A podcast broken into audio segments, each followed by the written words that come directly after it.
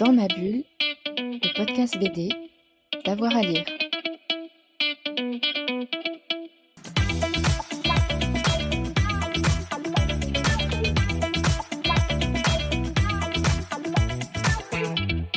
Bonjour à tous et à toutes, bienvenue dans ce nouvel épisode de Dans ma bulle, votre podcast 100% BD avec avoir à lire. Aujourd'hui, on vous emmène à la découverte du mystère euh, Toffer, aux origines de la bande dessinée. Comment ce respectable directeur de pensionnat, auteur de romans, professeur de lettres à l'université- de Genève et journaliste, en est-il à inventer une forme d'expression si impertinente?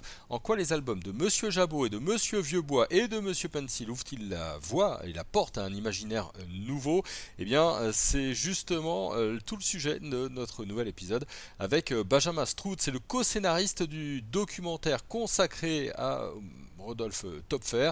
Il est au micro de Fred Michel depuis le festival BDphile à Lausanne. Bonjour Benjamin, Bonjour. merci d'être avec nous sur Dans ma bulle depuis le festival BDphile à Lausanne. Aujourd'hui, on va essayer de percer ensemble le mystère Topfer, c'est d'ailleurs le titre de votre film. Alors, je vais essayer de reprendre une, une phrase que vous prononcez dans le film. Pourquoi Topfer il est génial? Alors, Topfer, il est génial, mais sans forcément. Enfin, il le sait, il ne le sait pas. C'est-à-dire que Topfer, c'est quelqu'un qui était destiné à devenir peintre, comme son père, Adam Topfer, qui est un peintre très respecté euh, à Genève et même au-delà. Et puis, euh, il a une maladie euh, oculaire à 17 ans qui fait que tout d'un coup, il peut plus faire de, de, de bande dessinée. Enfin, j'anticipe, il peut plus faire de peinture. Ça, il veut être peintre. Et en fait, il va faire plein d'autres choses. Euh, il va être un romancier euh, qui sera aussi célébré jusqu'à Paris, pour le coup. Euh, il va être très occupé euh, à s'occuper d'une euh, d'une pension pour jeunes gens de la bonne bourgeoisie locale et étrangère. Ça devient un notable. Enfin, c'est quelqu'un qui est très très occupé. Et au milieu de toutes ces activités, un peu par hasard, il va inventer la bande dessinée un peu malgré lui. Et puis, euh, c'est suite finalement à euh, euh, des, propos de Goethe qui lui sont rapportés, parce que Goethe a eu un peu a eu plusieurs de ses manuscrits entre les mains, qui lui ont été transmis par un ami de Topfer qui travaille en fait en Allemagne. Et Goethe trouvant ça lui-même génial, Topfer va se dire ah peut-être il y a quand même quelque chose là, et il va se décider à, à éditer euh, ses premières bandes dessinées euh, cinq ans après avoir commencé en fait. Voilà et oui. Et j'aime bien la comparaison que vous faites, vous le comparez à Christophe Colomb. Oui, alors c'est ça qu'on dit dans le film, c'est que euh, un peu comme Christophe Colomb euh, qui voulait découvrir la route des Indes et qui a fini par découvrir les Amériques, euh, Topfer lui voulait plus que tout être un grand peintre et il a fini par découvrir la bande dessinée. J'ai envie de dire tant mieux pour nous. Et tant mieux, absolument, et tant mieux, euh, tant mieux pour nous. Euh, mais c'est un, voilà, un personnage fascinant parce que c'est quelqu'un qui, euh, euh, quelqu'un de très sérieux. À la fin de sa vie, un affreux conservateur qui s'est battu bec et ongle aux côtés de l'oligarchie qui lui avait permis d'accéder comme ça à un statut social, enfin carrément à partir, à sortir d'une certaine pauvreté relative qui était celle de son père euh, pour, pour rejoindre ben, ben, ben, l'élite genevoise, qui c'est 200 familles qui règnent. Et donc il s'est battu bec, et ongle contre euh, les, démocrates pour... euh, enfin, il était contre l'idée que euh, le peuple puisse voter. Donc la bande dessinée a aussi été inventée par quelqu'un qui avait un côté complètement fou et complètement délirant. Et puis de l'autre côté, quelqu'un de pas tout à fait sympathique. C'est un peu paradoxal parce que dans, dans, les portraits qu'il dresse dans ces, dans ces bandes dessinées, les personnages sont complètement euh, aux antipodes. Bah, c'est alors justement, je pense que c'est là où c'est intéressant, c'est que par exemple, le premier personnage de bande dessinée qu'il invente, qui est une espèce de caricature de personnage romantique, donc euh, il fait ça en 1827, et c'est exactement euh, les mêmes années où lui-même est en train euh, de euh, De basculer dans le côté obscur de la force. alors pas encore, pas encore, c'est un peu plus tard quand voilà. Non non, à la même époque, il est en train d'écrire des euh, ben, des livres romantiques. Enfin, qui s'inspirent de la tradition romantique, donc c'est souvent des histoires de euh, jeunes hommes qui sont éperdument amoureux de femmes euh, entrevues, etc. Et en fait, la bande dessinée est une caricature, si vous voulez, de ses propres aspirations. Donc il se moque de lui-même en faisant de la bande dessinée. Il a beaucoup d'autodérision. Ça, c'est quelque chose qu'on peut pas lui enlever. Euh, donc c'est ça qui est intéressant, c'est que c'est un peu une des facettes d'un homme qui en avait beaucoup. Voilà. Et d'ailleurs, on le voit bien dans le documentaire et dans les bandes dessinées que vous présentez, la caricature est très présente, même dans le trait, dans la façon de décrire les choses, de, parler de, la société, de l'environnement. C'est étonnant parce que vous montrez aussi quelques dessins qu'il a réalisés avec ses élèves avant la publication de ses bandes dessinées. il bascule dans un genre complètement différent. Alors en fait, la caricature, c'est par rapport à la précision de la peinture, évidemment, on est autre part. Euh, son père lui-même était caricaturiste, ce qu'on n'a pas le temps de montrer dans le film, mais peut-être on le réintégrera. Euh, donc il, pratique la caricature aussi avec son père. Euh, et la caricature, ça a cet avantage, c'est que c'est une forme de dessin qui souvent, voilà, on croque un personnage comme ça sur le vif. Donc c'est une forme de dessin qui permet une certaine rapidité d'exécution. Synthétisation, oui. Exactement. Et lui qui ne peut pas se concentrer très longuement sur son travail, ben, avec la caricature, peut effectivement, euh, en quelques traits, euh, dire quelque chose. Et c'est sûrement cette, cette, euh, ben, si vous voulez, cette incapacité à se concentrer longuement qui fait qu'il va développer un langage où justement on fait un petit dessin rapide avec un autre petit dessin rapide, etc., etc. On fait pas de l'illustration, mais on enchaîne les dessins. Et donc de ce problème oculaire, il va faire une force, et sans ça, il n'est pas sûr que la bande dessinée euh, eût été inventé, en tout cas de cette manière-là. Mais est-ce qu'il avait conscience que c'était de la bande dessinée? Alors lui, il appelle ça de la littérature en estampe. Donc évidemment, le terme bande dessinée, je crois que c'est un terme qui apparaît dans les années 30, ou même plus tard, peut-être les années 50, je ne sais plus. Donc non, lui ne fait pas de la bande dessinée, mais il a conscience de faire quelque chose de profondément original. C'est bien le, la définition qu'il a trouvée. Alors la définition qu'on met dans le livre, euh, dans le film, dans le livre, voilà, où il dit que euh, on peut euh, raconter des histoires avec des mots, des paragraphes, des phrases, et c'est de la littérature. On peut raconter des histoires avec des séquences d'images, c'est de la littérature en estampe. C'est une des définitions, en fait, c'est une des, multiples définitions qu'il donne de la bande dessinée. souvent, on a pris cette citation-là plutôt qu'une autre. Euh, qui met l'accent en fait sur le rapport texte et image. Euh, il y a une définition qui est reprise dans tous les livres sur Topfer, euh, où il dit on peut faire.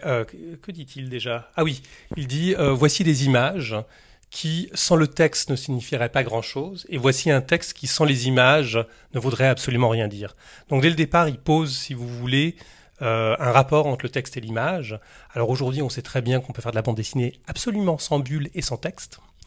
Euh, mais ce qui est intéressant là-dedans, c'est plutôt le fait, la manière dont il écrit des petites phrases, et ces petites phrases lui donnent une idée pour faire un dessin. Il fait un dessin, ça lui donne une idée pour la suite de l'histoire. Donc il y a une espèce de, de, de perméabilité, si vous voulez, en texte et image, qui est sûrement très très novatrice. Il y a justement il y a plein de choses novatrices dans, dans son travail. Par exemple le hors-champ, l'utilisation du hors-champ. Oui, alors ça c'est quelque chose qu'on traite dans le film effectivement. Euh, bah, il y a plusieurs euh, séquences comme ça où il y a des personnages qui sont un peu euh, bah, qui, qui, qui, carrément quittent l'image. C'est une, scène de Monsieur Vieuxbois où le personnage court après l'être aimé et sort de l'image. Euh, et là, peut-être effectivement, il y a aussi quelque chose de très novateur, c'est-à-dire que tout d'un coup, euh, le hors-champ qui jusque-là était euh, ben, plutôt pour des personnages secondaires, plutôt tout, ce qui était très très important était au centre de l'image, dans la peinture, dans l'illustration. Là, tout d'un coup, le hors-champ, c'est une façon très très efficace de rattacher deux images. chez Topfer, les images sont des, sont des espaces transitoires c'est plus des espaces dans lesquels on va se plonger pendant des heures, etc. C'est euh, une image mène à une autre image, mène à une autre image. Les images font partie d'une chaîne. Et ça, il en est très conscient. Euh, dans son, il écrit un traité sur, la bande dessinée, ce qui est absolument extraordinaire, euh, qui s'appelle Traité de physionomonie. Alors la physionomonie, on va pas rentrer, c'est une espèce de science où, bref, on en parlera ou pas, mais enfin bref, il fait un traité de bande dessinée en 1845, et dans ce traité, il dit que, euh, en fait, les, dessins sont juste des rappels d'idées. Euh, il donne comme exemple euh, un personnage dans l'histoire d'Albert, le personnage qui n'arrête pas de recevoir des coups de pied de son père Et en fait, alors première image, on voit son père lui donner un bon coup de pied sur les fesses. Et puis, plus on avance, plus en fait, on ne voit plus que le pied et les fesses. Et tout le reste a été, euh, a été éludé. Donc voilà, donc il considère vraiment la bande dessinée comme un langage. Et euh, ceci permet effectivement le hors-champ et nombre de choses. Et vous le rappelez aussi dans votre film, il y a quelque chose de théâtral. Oui, alors ça, je, on n'est pas les premiers à le relever. Euh, je discutais hier avec, euh, avec euh, Frédéric Sardet, qui a écrit aussi un papier sur cette question-là. Topfer est un, est un homme de théâtre amateur. Alors ça, c'est quelque chose de très courant à cette époque. On fait de la musique, on joue du théâtre entre amis pour se divertir. Euh, C'est un moment où, où l'art n'est tout n'est pas encore professionnalisé dans les arts. Euh, et donc, euh, pour se distraire lui-même et ses étudiants, il monte des pièces, il écrit des pièces qui sont très inspirées de Molière, dans lesquelles il joue des rôles, il aime beaucoup se déguiser, il joue des paysannes, il prend des accents, enfin il fait plein, voilà. Sa femme participe, tout le monde participe. Et on émet l'hypothèse dans le film que peut-être effectivement c'est le fait qu'il ait été acteur lui-même qui lui a permis tout d'un coup de comprendre quelque chose dans la façon de mettre en scène des personnages dessinés. Et ça, c'est quelque chose, euh, vous devez le savoir mieux que moi, quand on interviewe des dessinateurs de bande dessinée, souvent les rapports à la mise en scène, le fait que ce sont des acteurs, etc., c'est des choses qui reviennent en permanence. Et, et voilà, donc ça, c'est un des éléments supplémentaires qui rentrent peut-être dans euh, la recette de la bande dessinée, c'est-à-dire il y a quelque chose, il y a un rapport au théâtre, et on le voit aussi dans le fait que euh, les, euh, les personnages sont en pied. Voilà. Comme, comme avec Gaston, hein, qui reste en pied. Il y a toute une. Voilà, c'est un espèce de théâtre de papier. Moi, j'aimerais revenir aussi sur la genèse de, de ce film. Comment il est né? Dans un cadre bien précis. Oui, absolument. Alors moi, je suis euh, euh, enseignant d'histoire de la bande dessinée, de l'illustration, du dessin animé euh, à la HED, qui est un acronyme pour l'École supérieure des beaux-arts et du design de Genève. Et, donc voilà, donc ils ont dans le cadre de cette école, ils ont un projet de recherche, ils ont un programme de recherche, excusez-moi, un programme de recherche qui favorise ce qu'ils appellent la recherche-création. C'est-à-dire en fait, euh, ils invitent les enseignants qui pour une grande part ne sont pas des universitaires, mais sont euh, des, artistes plasticiens, des illustrateurs, des dessinateurs de bande dessinée, à faire des projets, euh, voilà, innovateurs par le par le sujet, mais aussi surtout par la forme. Et voilà, donc moi j'ai proposé de faire un documentaire sur Top Fair avec cette idée que, évidemment, il me semblait tout à fait absurde que personne n'ait fait de Oui, documentaire le- sur ce C'est le sujet. premier documentaire, c'est quand même dingue. Oui. Avec cette chose très genevoise, on a un peu de la peine à reconnaître euh, les nôtres. En général, il faut toujours aller faire un petit tour par Paris, ou par Berlin, ou par New York. Mais voilà. Et, euh, et c'est vrai qu'à Genève, on, a, on est des fois dans cette euh, humilité toute protestante. On a un peu cette tendance à dire En retrait. en- ah oui, en retrait à dire l'inventeur de la bande dessinée, entre guillemets, alors qu'aux États-Unis, c'est The father of comic books. Il n'y a aucun problème sur ce sujet. Voilà. Donc, effectivement, il y avait tout d'un coup euh, l'impression qu'il y avait euh, une manne à aller saisir. Voilà. Et ça vous a pris combien de temps pour réaliser ce film? Alors, qui va piano va sano euh, On a pris euh, trois ans et demi, mais il y a un an et demi parce qu'effectivement, comme c'est quand même un projet de recherche, il y a eu un an et demi. On s'est tranquillement euh, attablé avec le co-scénariste qui est euh, Raphaël Osterlé, euh, avec qui j'ai beaucoup travaillé, qui est aussi enseignant de l'histoire de la bande dessinée, il est chercheur en bande dessinée, lui, de manière beaucoup plus sérieuse que moi. On a pris un an et demi pour effectivement tout regarder. Euh, il faut savoir qu'à Genève, ben, il y a, évidemment, il y a toutes les archives autour de Top Fair. Donc, un an et demi de recherche tranquille et après ça, un an et demi pour faire le film. Et vous parliez de recherche au sens propre. Est-ce que vous avez fait des découvertes? Oui, alors c'est ça qui est intéressant, c'est-à-dire que euh, de nombreuses personnes, comme euh, en, France, euh, Thierry Groenstein, etc., ont fait un livre euh, extrêmement important, par exemple, sur Topfer, Topfer et l'invention de la bande dessinée, où il dit énormément de choses, David Kuntz, d'autres, etc. Mais je pense qu'il y avait tellement de choses à dire sur le cadre que finalement peu de gens se sont intéressés. C'était euh, euh, peu de gens se sont intéressés sur en fait, à quoi ressemble le langage de la bande dessinée année zéro Et en fait, c'est le début de la recherche. C'est on a essayé de regarder effectivement euh, un peu quelles sont les stratégies narratives que Topfer découvre et que qu'il découvre un peu par hasard en essayant de, de, de, de, faire des blagues. Parce que euh, il fait des blagues, il le montre à ses étudiants, ses étudiants trouvent que leur prof est super, euh, et puis il refait d'autres blagues en enchaînant des, des, des, des dessins. Donc c'est assez gaguesque. Hein. C'est très gaguesque, oui, oui. Alors là, pour le coup, la bande dessinée est vraiment comique. D'ailleurs, c'est très drôle parce que il y a toujours cette phrase, on, on, l'a coupée au montage, mais bon, c'est une des citations que j'adore de Goethe, parce que Goethe, c'est euh, trois paragraphes sur Topfer, hein, on en fait, mais ouais, évidemment, c'est Goethe, c'est la bande dessinée, donc c'est super, quoi. Goethe, premier critique de bande dessinée, mais il dit, si euh, ce monsieur Topfer euh, euh, s'occupe de sujets plus sérieux, la bande dessinée a un grand avenir. Alors on sait qu'il a fallu attendre les années 60 pour que la bande dessinée sorte de l'enfance, tout ça, mais voilà. Mais euh, Goethe, la bande dessinée, je ne sais plus. Ah oui, euh, oui, donc voilà, donc là, donc c'était une recherche un peu sur à quoi ressemble le langage de la bande dessinée euh, à ses débuts. Et puis il y avait ça comme axe principal, et l'autre axe, c'était on va faire un film. Et puis moi je me suis dit que trop de euh, films sur la bande dessinée, mais pas seulement, sur euh, la peinture, sur l'illustration. On a toujours l'impression, d'une certaine manière, que ces arts euh, sont essayent de s'adapter au monde du cinéma. Donc il y a cette espèce de séquence obligatoire où on va animer des dessins. Et là, on a essayé de faire un peu le contraire. L'idée, c'était un peu de ramener le langage du cinéma à la bande dessinée et donc essayer de trouver des équivalents, si vous voulez, ou des translations, parce que voilà, il y a le split screen, euh, il y a euh, le, fait d'avoir des sous-titres, enfin toutes sortes d'éléments, si vous voulez, qui font que euh, ben, il est intéressant de parler de bande dessinée avec le cinéma. Et puis par exemple aussi, ben voilà, quelque chose au début, on s'est dit alors ça jamais, jamais de reconstitution avec des gens perruquiers en train de faire, en train de dessiner à sa table et de dire ah j'ai une idée géniale. Et finalement on s'est dit mais en fait non c'est super parce qu'on va pouvoir parler de la manière dont le langage de la bande dessinée fonctionne, avec le cinéma, c'est-à-dire le fait que ben voilà, il y a euh, des façons d'enchaîner des plans. On a essayé d'utiliser la grammaire topférienne pour faire des petites séquences de reconstitution. Et vous faites intervenir également des, artistes contemporains? Absolument. Alex Baladi. Alors il y a Alex Baladi et Frédéric Peters qui viennent parler de leur travail, euh, de différents aspects de leur travail. On les a, on les a pas interrogés sur Topfer, mais on les a interrogés effectivement vraiment sur leur façon de travailler, de, de, de créer. Et c'est là où on se rend compte que finalement Topfer invente vraiment une nouvelle sorte d'artiste.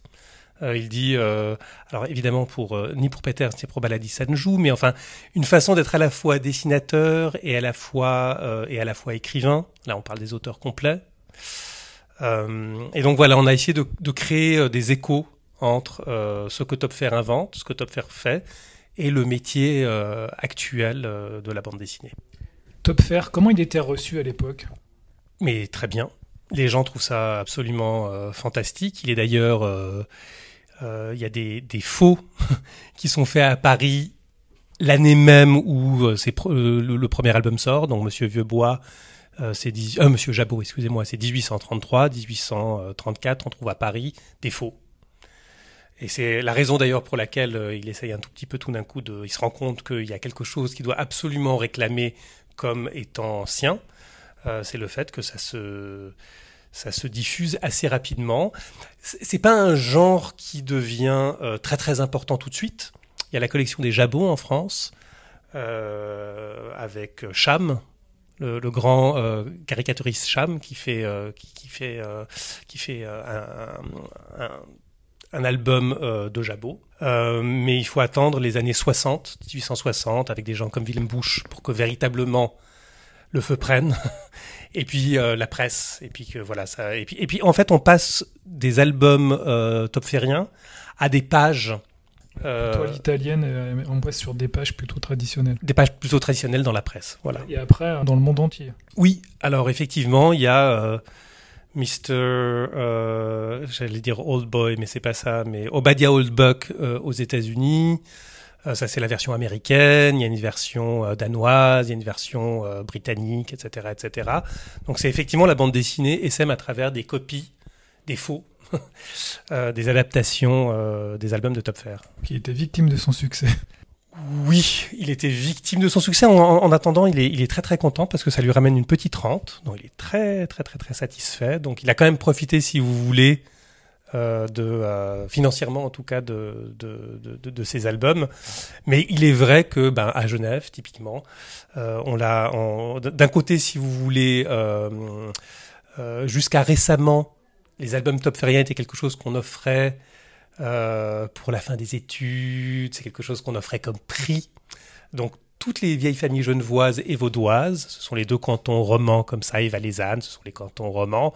Top Fair circulait, si vous voulez. Donc, y toutes les vieilles familles genevoises ont des, ou toutes les vieilles familles romandes ont des Top etc. C'est une tradition, naturellement, qui a cessé depuis un certain nombre de décennies. Euh, mais à Genève, lui, on s'en souvient, euh, pendant longtemps, on l'a célébré avant tout comme un grand écrivain.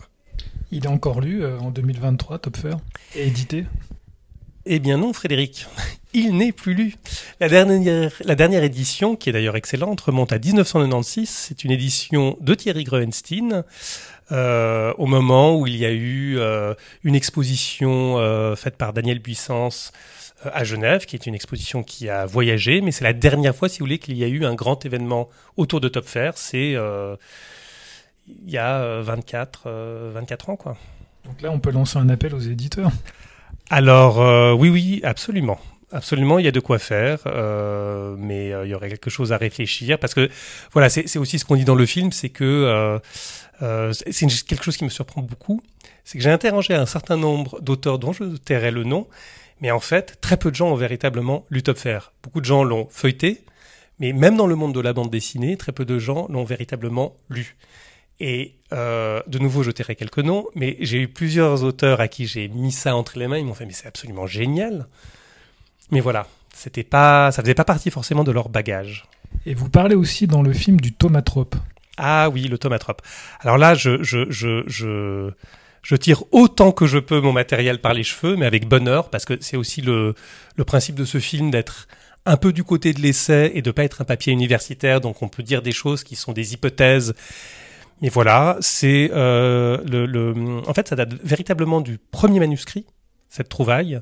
C'est 1827. C'est un homme euh, qui court comme ça à la recherche toujours de l'être aimé, qui est en lévitation avec les pieds qui sont bien d'un côté et de l'autre. Et la case d'après, paf, euh, il se fiche dans une meule de foin avec ses pieds qui dépassent et un bout de son épée. Et le petit chien qui l'accompagnait traverse la meule de foin. Voilà. Et il y a un effet cinétique qui est absolument extraordinaire. Et c'est vrai que c'est 1827 et 1825, c'est l'invention du premier jouet optique. C'est euh, euh, un cercle de carton avec d'un côté une cage d'oiseau, de l'autre côté un oiseau. Vous faites tourner rapidement le voilà et il y, a un, y a un phénomène optique qui fait que vous avez l'impression que l'oiseau est dans la cage. Voilà. Donc je fais ce rapprochement qu'il y a des idées qui sont dans l'air, euh, plus ou moins à la même époque. Et Quelque chose aussi qui m'a marqué dans le film, c'est la bande son. C'est important aussi dans votre film. Très. Euh, on a enregistré une bande son avec deux euh, très très bons. Euh, très très bons musiciens. C'est de la musique improvisée ou? Alors il y a de tout. Il y a alors c'est la musique d'Ariel Garcia et Laurent Brutin. Donc il y a des partitions qui ont été écrites pour le film. Il y avait de la voilà j'avais mis du Barthes en certains à certains moments j'avais mis du Mingus à d'autres. Donc voilà ils ont pris ça comme source d'inspiration. Et puis il y a aussi des scènes que j'ai montées en avance et là-dessus, et ça c'était un moment pour moi extraordinaire, euh, il y a eu des improvisations batterie, batterie guitare électrique sur des séquences qui étaient déjà montées et ça c'était le, bonheur. Mais c'est vrai que tout d'un coup, ben ça donne aussi c'est aussi ce qui aide d'une certaine manière dans le film à rendre la chose extrêmement aussi contemporaine qu'elle doit l'être. C'est-à-dire que c'était aussi une, volonté de euh, pas mettre de la musique forcément systématiquement d'époque, mais de la musique euh, comme on en fait aujourd'hui, euh, pour ceux qui aiment toujours le jazz. Euh, voilà. Alors avant de terminer, j'aimerais qu'on parle de la, diffusion. Est-ce qu'il est déjà diffusé? Est-ce qu'il il est, pas terminé? Alors on a vu à BDFI d'une avant avant première. Absolument. Voilà. Alors là, on va encore un petit peu traficoter l'objet, la bête. Et puis maintenant, il va falloir aller taper à des portes et voir qui ça pourrait intéresser. Je pense que voilà, le montrer dans des festivals de bande dessinée, mais peut-être plus loin. Peut-être aussi la télévision. Peut-être la télévision. Bon, écoutez, on se reverra d'ici là peut-être pour en parler. Merci beaucoup. Avec grand plaisir. Merci beaucoup, Frédéric. Au revoir. Voilà, merci de nous avoir euh, écoutés. Vous êtes euh, toujours plus nombreux à écouter notre podcast, ça nous fait vraiment plaisir. Euh, je vous laisse avec les 300 épisodes hein, qu'on a en archive et puis n'hésitez pas à nous laisser une petite note sur les réseaux sur lesquels vous nous écoutez. Bonne journée à tous et toutes. Dans ma bulle, le podcast BD, d'avoir à lire.